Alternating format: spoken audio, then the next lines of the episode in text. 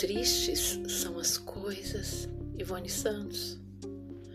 Os dias que antecederam o Natal de 2021 foram dias muito longos.